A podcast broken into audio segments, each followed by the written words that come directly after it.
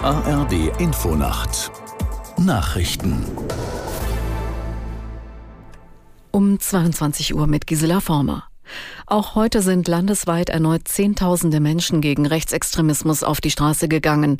Allein in Berlin versammelten sich nach Polizeiangaben mehr als 150.000 Männer, Frauen und Kinder.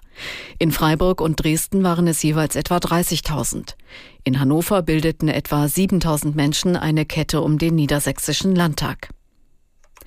Der UN-Sicherheitsrat kommt offenbar zu einer Dringlichkeitssitzung wegen der US-Luftangriffe in Syrien und im Irak zusammen. Russland hatte die Sitzung beantragt. Aus Diplomatenkreisen verlautete, das Treffen befasse sich mit den Vergeltungsattacken der USA gegen vom Iran unterstützte Gruppen. Washington wirft diesen einen tödlichen Angriff auf US-Soldaten vor. Moskau verurteilt die US-Raketenschläge gegen pro-iranische Milizen als Zeichen, als Zeichen einer aggressiven Außenpolitik. Eine Sprecherin des Außenamtes warf den USA vor, den Konflikt im Nahen Osten gezielt zu eskalieren. Erneut haben tausende Menschen in Israel verlangt, mehr für die Freilassung der von der Hamas entführten Geiseln zu tun. Die Kundgebung der Angehörigen in Tel Aviv stand unter dem Motto 120 Tage im Untergrund.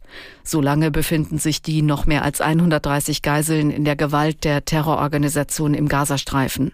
Bei einer weiteren Demonstration in der Küstenstadt verlangten die Teilnehmer vorgezogene Neuwahlen.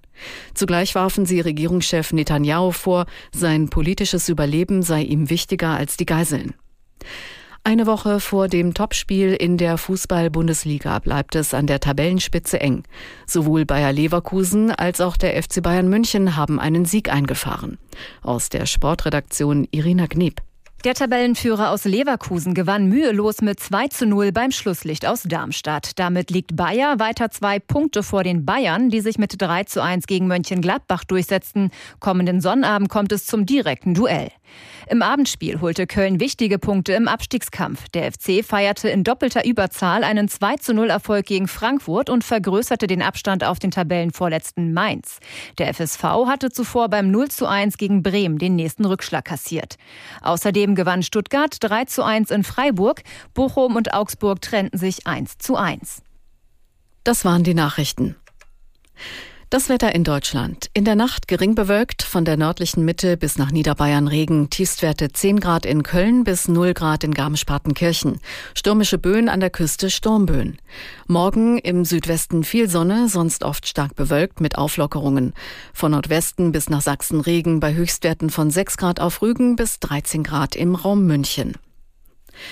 Die weiteren Aussichten am Montag im Nordosten Regen, sonst heiter bis wolkig, bei 5 bis 15 Grad sehr windig. Es ist 22.03 Uhr.